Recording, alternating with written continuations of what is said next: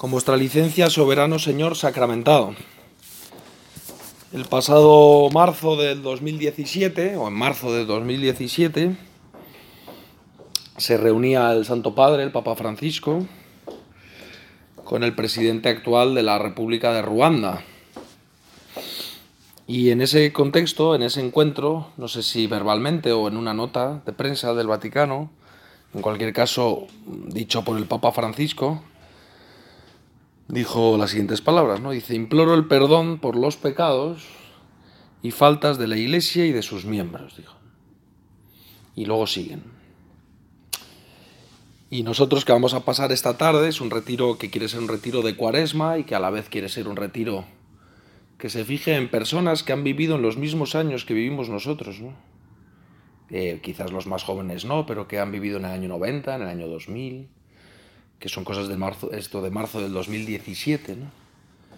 Pues eh, queremos movernos a la conversión, que, nos está llamando a la puerta en la cuaresma, dentro de una semana y media será el miércoles de ceniza. Y para eso nos vamos a ayudar de algunos personajes extraordinarios, contemporáneos nuestros, que han vivido mientras tú también vivías. El Papa se refiere a la matanza que hubo en Ruanda en el año 1994, cuando mmm, los Hutus, eh, digamos, una auténtica masacre eh, en 100 días. 100 días, 800.000 muertos. Es una media tremenda, ¿no? 100 días, 800.000 muertos de los Hutus contra los Tutsis. Los Tutsis, eh, la única diferencia racial era que eran un poco más altos, los Tutsis que los Hutus. Y luego, evidentemente, toda la historia de la nación, en donde había habido agravios. Bueno, la nación es breve, pero la historia de esa región. Entonces, para que nos hagamos una idea de lo que estamos hablando, en la radiotelevisión de las Mil Colinas, así llamada ruandesa, el 7 de abril de 1994 se escuchaba lo siguiente. Los tutsis no merecen vivir. Hay que matarlos. A las mujeres preñadas hay que cortarlas en pedazos y abrirles el vientre para arrancarles el bebé. Las tumbas están solo a medio llenar. Es cuestión de imaginar qué pasaría si Radio Televisión Española pues dice esto mismo pues de una parte de España, vamos a decirlo así, ¿no? Andal, de cualquiera, los andaluces, los castellano-manchegos, lo que sea, ¿no? No merecen vivir. Esto lo escuchaba todo el mundo, ¿no? Hay que matarlos. A las mujeres preñadas hay que cortarlas en pedazos y abrirles el vientre para arrancarles el bebé. Las tumbas están solos a medio llenar. Y esto no ocurre en el siglo II después de Cristo. Ocurre en el año, en concreto el 7 de abril de 1994, ¿no? en el que comienza ese día una labor de patria, la labor de la patria del exterminio tutsi. ¿no? Es decir, si tú realmente te reconoces ruandes, eh, colabora en el exterminio de toda la, la tribu de los Tutsis. ¿no? no nos interesa para nada lo complejo que pueda ser el conflicto político, nosotros estamos hablando de un tema religioso. Lo que estamos viendo es que en 100 días, lo que decía antes, se producen 800.000 muertos. Y quizás si hemos visto Hotel Ruanda o alguna de esas otras películas que hay, que las hay, ¿no? Eh, hay otra que es algo así como los 100 días que no conmovieron a nadie, ¿no? Es fuerte eso, ¿no? Una película, algo así, los 100 días que no conmovieron a nadie, ¿no? O que no conmovieron al mundo. Los 100 días, claro, es una pregunta, ¿no? En el fondo, ese título de película, 100 días que no conmueven al mundo. Lo recordamos, ¿no? Como iban con los machetes, ¿no? A machetazo limpio matando a la gente por la calle, ¿no? Y, y, te preguntas, ¿no? Eh, en ese momento el mundo, además de sus egoísmos propios, la ONU, etcétera, estaba como estaba muy, digamos, muy cautivada su atención por los Balcanes, que es por esta época, la guerra de los Balcanes. Fuere como fuere, eh, 8.000 muertos al día. ¿no? Entonces, eh, del modo más cruento. Lo podéis ver en internet las fotos, se ven las fotos de gente corriendo con los machetes tras otros, hermanos tras hermanos. ¿no? Entonces, ¿qué, qué, qué, esto a qué viene ¿no? para nuestra oración? ¿O qué tiene que ver? ¿no? Bueno, nos va a servir para presentar a una figura extraordinaria en medio de esta masacre que nos va a ayudar para nuestra conversión. Una persona que en el 2015 se comenzó su causa de canonización, de beatificación, y que ahora es venerable. Pero antes de eso, yo os invito a, delante de Jesús, que está aquí en el altar, a hacernos ya la primera pregunta interior. En nuestro corazón, hecha ya la introducción, que ha glosado todo este discurso, la pregunta que se hace el mismo Papa, por cierto. ¿eh? Es decir, ¿cómo pudo ocurrir todo eso en un país cristiano? O sea, un país de mayoría católica, en el que hermanos contra hermanos se dan muerte en niveles de una sangría eh, imposible de pensar. ¿Cómo pudo ocurrir esto en un país que cree en ti, Señor? Incluso, aún más, ¿no? Dice el Papa, hubo quien, en referencia a sacerdotes, religiosos y religiosas, hubo sacerdotes, hubo religiosas, hubo religiosos, hubo quien cedió a la violencia y al odio traicionando su misión evangélica gente que denunció a otra, gente que intervino en esas matanzas, sacerdotes. ¿no? La frase es exacta, ¿no? Cedió al odio y a la violencia traicionando la misión evangélica. Al punto que la ONU, a los 20 años de la masacre, en el 2014, dijo, pudimos y debimos hacer más. Pudimos y debimos hacer más. Y claro, la pregunta se transforma, la pregunta de cómo pudo ocurrir esto en un país católico o un país cristiano, se transforma en la misma pregunta para nosotros. Es decir, ¿no sucederá lo mismo cuando veamos dentro de 20 años la barbarie de nuestros días? Es decir, no sucederá lo mismo. No, conviene meditarlo, ¿no? Es decir, yo voy a intentar, Jesús, por todos los medios, que cuando quizás dentro de 20 años veamos con claridad lo que significa, por ejemplo, que una mujer de muerte al hijo en su vientre y ya todo el mundo lo vea, como todo el mundo ve ahora el exterminio de los campos de concentración, y entonces no lo veían, ¿eh?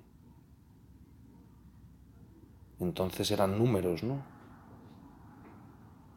Y de repente todo el mundo se dé golpes de pecho, creyentes y paganos, ¿no? ¿Cómo pudimos permitir eso? ¿Cómo nos lo damos cuando vemos los campos de concentración? Pues cuando ese momento ocurra, que uno no lo diga, pero piense dentro, yo verdaderamente hice todo lo que pude. No sé si hice y pude, no sé si debí hacer más, pero creo que hice todo lo que pude. Cuando uno, porque la barbarie de nuestros días es, quizá no va a machetazo limpio, pero es dura, es muy dura cualquiera que tenga la oportunidad de venir a Cáritas los miércoles a la parroquia o cualquiera que pueda tener la oportunidad de, eh, bueno, eso solo hacer, de escuchar confesiones o, o de escuchar a las personas, ¿no? Se da cuenta de la descomposición que hay en la persona humana del siglo XXI. Occidental. Los jóvenes, los mayores. Y puede haber la sensación dentro de unos años de pudimos y debimos hacer más pudimos y debimos hacer más. Entonces lo que tenemos aquí, la Sagrada Hostia, Jesús con nosotros, no se trata de verdad, Jesús, yo creo, no se trata de como de dejarse llevar por una actividad frenética, no es eso, no se trata de, de decir, bueno, pues voy a llenar mi agenda de cosas para que yo tenga la impresión de que ya he hecho todo lo suficiente, nunca vas a hacer lo suficiente. Nunca haremos lo suficiente. Y no importa. El tema no es hacer lo suficiente, el tema es darlo todo. O sea, yo doy todo. Ya está. No hago lo suficiente. Ni lo insuficiente. No sé, realmente no sé si hago mucho o poco. Es que me da un poco igual. Es acostarse por la noche y decir, soy un siervo inútil que he hecho lo que tenía que hacer. ¿Y qué es lo que tenía que hacer? Amar. ¿Y qué ha sido amar? vencerme, ¿no? Es decir, ahora estoy cediendo otra vez a mi comodidad, venga. Ahora me estoy poniendo agriando porque estoy que, venga. O venga, o ayúdame, o encárgate tú, hazlo tú, ayúdame, madre, estoy contigo. Ayúdame, madre mía, no sé. Vivir muy conectado con Dios y pedirle continuamente ayuda porque tú ves nuestra indigencia. He leído, ¿no? Creo que no me lo he inventado, la verdad que ha muerto un indigente en el, metro de Madrid, solo 45 o 50 minutos después de muerto, eh, alguien reparó que estaba muerto. En una estación de mucho tránsito. Sea, muere un hombre en nuestra estación de tren y miles de personas no reparan siquiera en él. Es cierto que no murió en una posición forzada, sino bastante que se puede pensar que está dormido o algo del género, ¿no? Hasta que una persona, imagino una mujer, pienso yo, pero no sé, alguien le se acercaría, le haría así, pues este hombre está muerto, ¿no? Es tremendo el riesgo de la indiferencia, ¿verdad? Porque sobre todo al contar esta historia se percibe la congoja de pensar, pude ser yo. No el muerto, sino el que pasó al lado del muerto. O sea, a mí me habría pasado.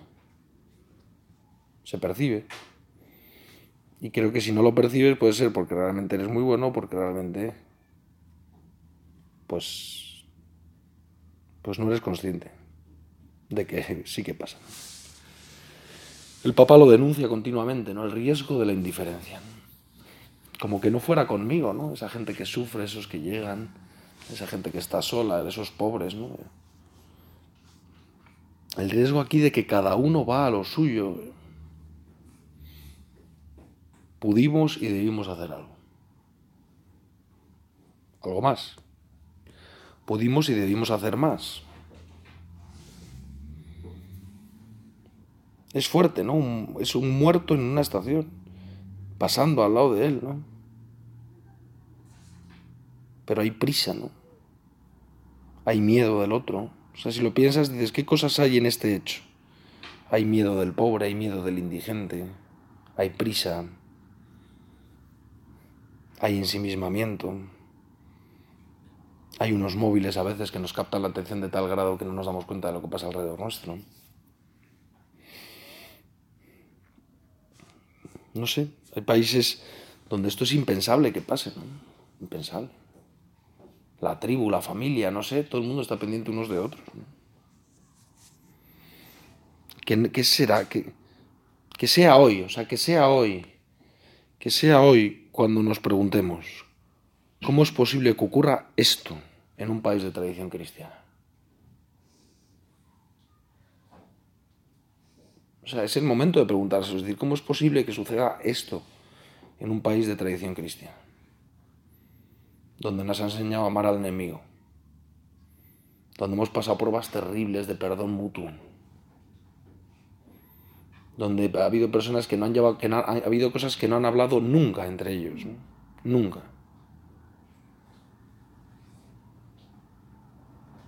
¿Cómo eh, ¿Qué significa esto? Es el ejemplo del metro, pero como ese metro es esa persona muerta en el pasillo del metro, es una sociedad muerta en el pasillo de la vida. Porque ¿cómo es posible que pase esto? Es decir, 220.000 niños que no ven la luz del sol, ¿no? En el vientre de sus madres. Es que pensadlo por un momento. Es que si uno, si uno no mete la ideología, es que salta como, o sea, salta de suyo, ¿no? ¿Cuánto nos han engañado? Y el debate de la eutanasia, No se quiere vivir. No se sabe vivir. Estirpando a los hombres el cuidado de, unos de otros, que es lo mejor que nos puede pasar. Eh, o sea, si no se sabe morir, no se sabe vivir.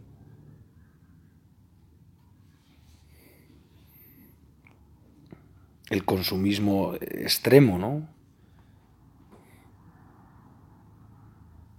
En este sentido, las las adicciones, ¿no? Casas de apuestas, alcohol, no sé qué, se vas diciendo, pero madre mía. El panorama de la sexualidad que hay. A ver, padre, no, no soy nada negativo. Solo pregunto, ¿cómo es posible que suceda esto? O sea, que tú pongas amor y haya tantas páginas web y pongas sexo y haya 10 millones más páginas web en relación al amor, que en relación al amor.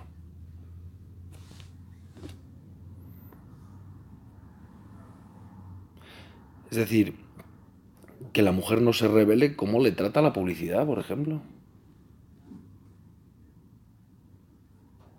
y los hombres, ¿eh? Es decir, oye, no sé.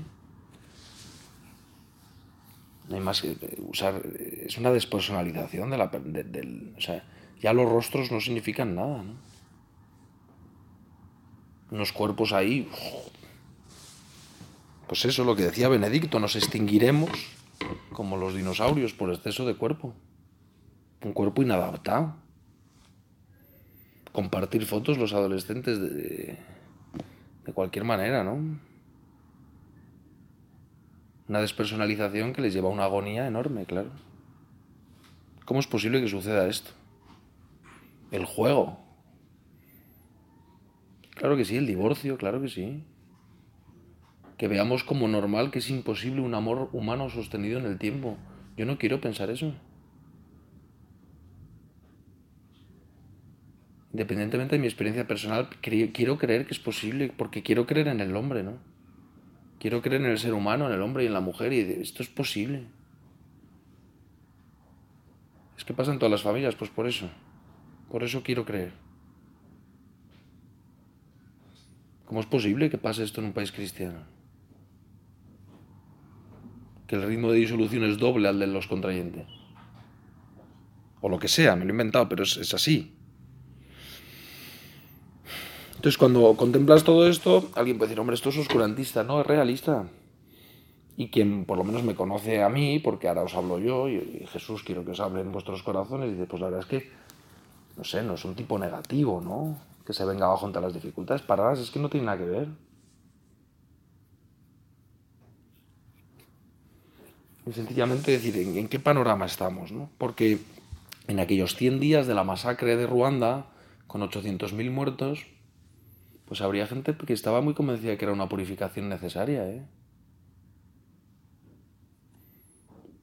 O sea, si mataron a 800.000 tutsis en 100 días es porque estaban muy convencidos de que lo que hacían era noble. Era necesario.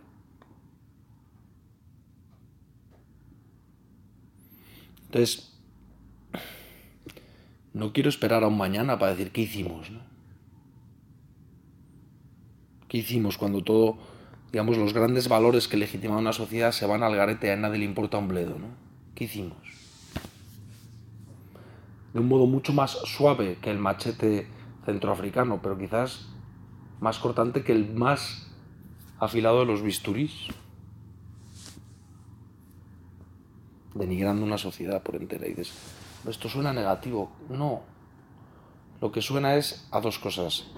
A la necesidad de ser luz y a la necesidad de orar.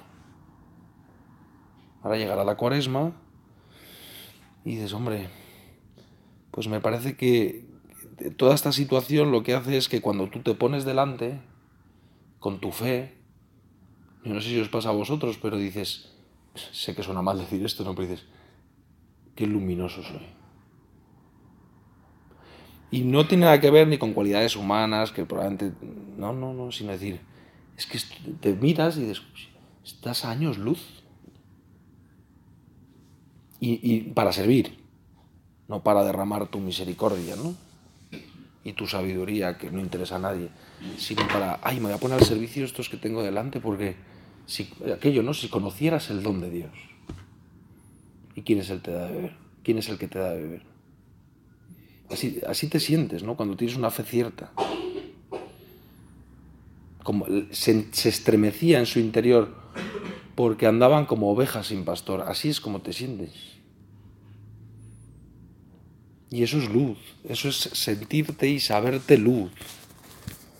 Y es perfectamente compatible con un conocimiento enorme de la propia fragilidad, del no poder. No tiene nada que ver. Pero da igual, soy una atea en medio de una oscuridad grande. Precisamente porque soy capaz de describir a fondo la oscuridad de nuestros días, me doy cuenta de la belleza de su luz. Y la fe se hace más fuerte que nunca, más imprescindible que nunca, más necesaria que nunca, más humilde que nunca. Precisamente porque soy consciente de que esto así no puede seguir mucho tiempo. No es posible. niños tan solos, ¿no? rodeados de, de viejos. Viejos soy yo, pero viejos. Solito ahí. Niños, no sé, es difícil, ¿no? En el que la fraternidad está en los libros porque no la viven. En el que la afiliación no existe. Progenitor 1, progenitor 2. Lo estado pensando estos días. Digo, entonces el abuelo qué es? Es que te estás cargando las raíces. Porque no hay modo. El abuelo ya, ¿qué pones? Superprogenitor 1, superprogenitor 2, progenitor 1 sub 1, progenitor 1 sub 2. Ya, o sea, se pierde la palabra abuelo o abuela, se pierde inmediatamente. Sientas en esa dinámica. Entonces, ¿qué es lo que, ¿dónde has llegado? A las no raíces. Ya no hay una tradición, no hay nada. Eres eso. Un espermatozoide libre pensador que tuvo éxito. Pero un éxito para vivir una vida de muerte, porque no tienes ningún sentido. Porque sin raíces te secas. Sin raíces te secas. Y vienes a un mundo arrojadísimo al sinsentido. Porque no puedes decir, mi familia es de Villajoyosa. No sabes de dónde eres. Eres de la Quirón, a menos 200 grados. Es duro eso. Ya, pero tu origen, y entonces os gustaban más las papas fritas o asadas, no te puedo decir, ¿no? Te puedo decir que a mi abuelo le encantaban los altramuces, pero, pero tú ya lo lamento, no sabes ni lo que es el altramuz. Y eso es fuerte, porque entonces, ¿quién soy yo? No sabes quién eres. Porque en progenitor 1 y progenitor 2 se acaba el discurso. Y no. Saber dónde está la partida bautismo de tu abuelo y de tu tatarabuelo y seguir. Y, ah, venimos de no sé dónde. ¿Por qué es usted tan rubio? Pues no lo sé, porque la verdad es que solo tuve progenitor 1 y 2 y luego una gestante. Es una barbaridad. Es una barbaridad. Y hay que decirle a Jesús, Jesús, que no me acostumbre nunca. Y esa es la conversión de la cuaresma. Series, informaciones, telediarios, tarjetas Google. No me voy a acostumbrar. No me pienso acostumbrar. Y eso significa que voy a como un martillo de ejes, que no, que no, que no. Significa que la oración y la luminosidad de la fe brillarán o reverberarán de un modo humildemente nuevo.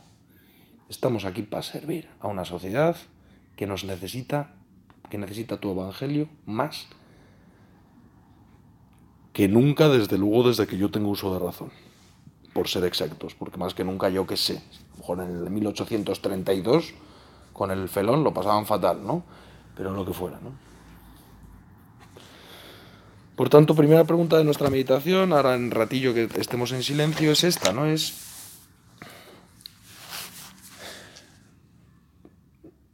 que si no nos sucederá lo mismo el día de mañana nosotros, ¿no? Pudimos y debimos hacer más. Preguntárnoslo hoy. La segunda cosa que es que en medio de estas masacres, como pasa por cierto en la película Hotel Ruanda, basada en hechos reales, en estas crisis más bestiales, como la nuestra, es donde surgen los ejemplos más bellos. Porque Dios no se cansa de derramar su misericordia.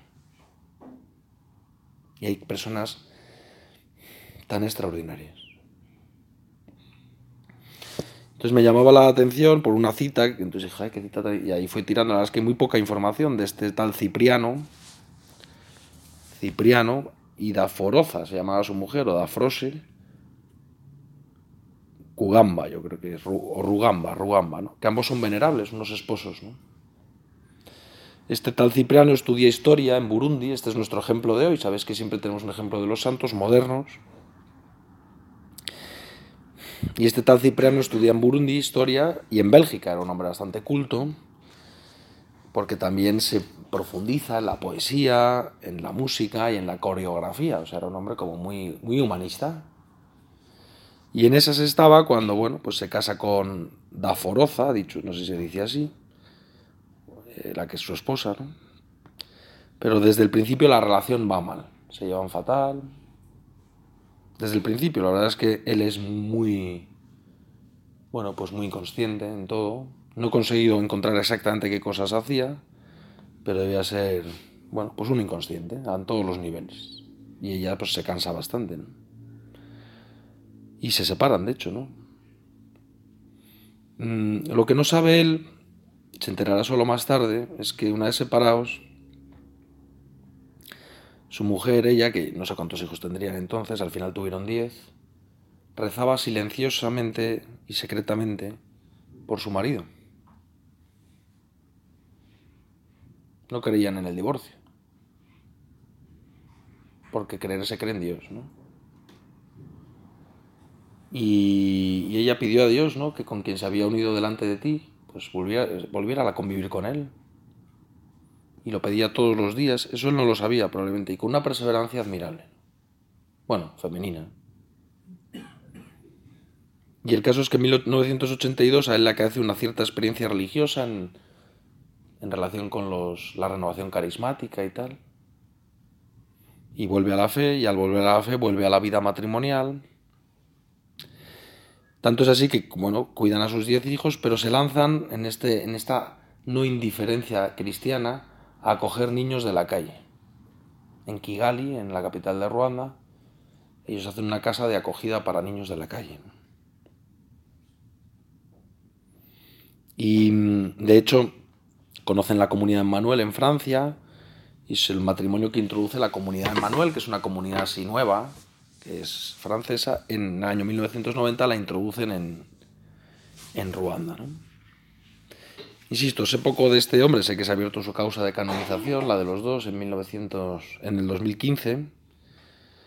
Pero lo cierto es que el 7 de abril de 1994, el mismo día que hemos escuchado aquello de los Tutsis no merecen vivir,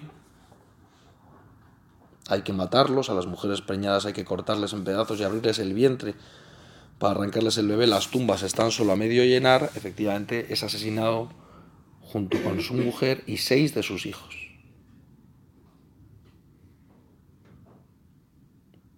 Entonces, ¿quién, nos enseña, digamos, todo esto? ¿Qué nos puede enseñar todo esto? Que es posible la conversión. Es decir, un hombre que vivía muy disolutamente, que vivía muy entregado a sus pasiones, que dio al traste con un matrimonio durante un tiempo, pues verdaderamente se convirtió. O sea, es posible mudar de vida. Es posible, podemos esperarlo de Dios, Señor, conviérteme, aquello de San Agustín, ¿no? O de la Biblia, perdón. Conviérteme y me convertiré. Conviérteme y me convertiré que el miércoles de ceniza, insisto, 10 días y calentamos ya los motores,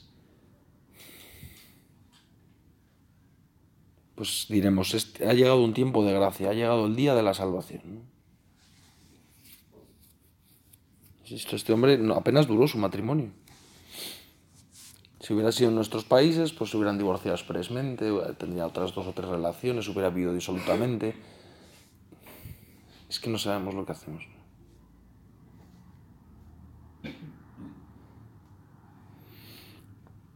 es posible convertirse, ¿no? Y cuando llegue el próximo miércoles de ceniza y escuchemos todo eso, lo podemos hacer con una gran indiferencia, ¿no? Decir, bueno, otro año más, ¿no? O no. Es posible volver a empezar. Siempre en nuestros amores humanos y, y en el servicio a los hermanos, en el camino de la santidad, en la superación de nuestros traumas, si lo queremos ver psicológicamente, de nuestras dificultades, de nuestros defectos y de nuestras inmoralidades es posible con la ayuda de Dios. Pelear, servir, humillarse para dar lo mejor a los demás, es posible. El caso de Cipriano Rugamba así es, ¿no? decir, volvió y volvió para quedarse, que esta es la segunda consideración, es decir, es posible llegar hasta el final. Llegaré hasta el final. Sé fiel hasta la muerte y recibirás la corona de la vida. ¿no? He corrido bien mi carrera, he peleado bien mi combate. El que, inicia en, el que inicia en ti esta obra buena, Él mismo la llevará a término. Son todas frases de la Escritura, de San Pablo, del Apocalipsis. Claro que llegaré hasta el final. No, fiado en las fuerzas, ¿no? Aunque todos te traicionen, yo no te traicionaré. Pues mira, antes de que acabe el día me habrás negado tres veces. Llegó hasta el final junto con su esposa.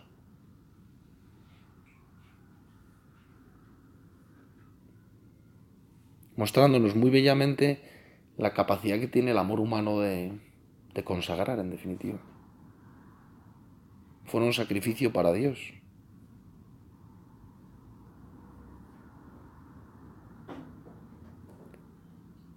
Con seis de sus hijos, es, duro pensarlo. ¿eh? Como la madre de los macabeos, ¿no? que debe morir a siete de sus hijos, que es una historia. ¿no? Pues aquí, a lo mejor aquello es real, ¿eh? pero esto es real.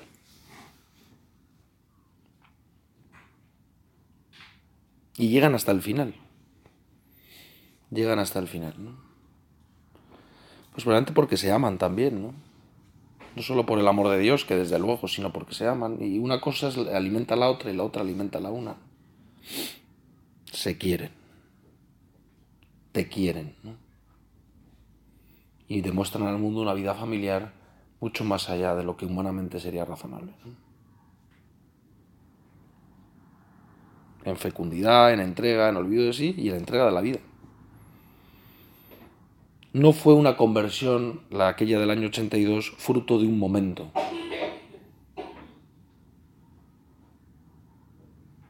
Sino que, entonces la pregunta es,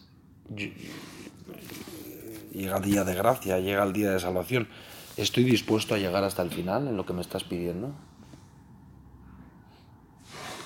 que a ellos les, pidieron la vida, le pedisteis la vida.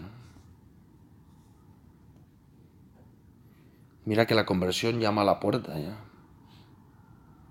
Y no es una cosa menor. Es una mudanza hasta el final. Hasta el final de los días y hasta el final en cuanto al modo. ¿Qué es lo que quieres? Que no te estoy entregando. Ciprián Rugamba. Dafros Rugamba. Nos podemos encomendar a ellos en este rato de gracia.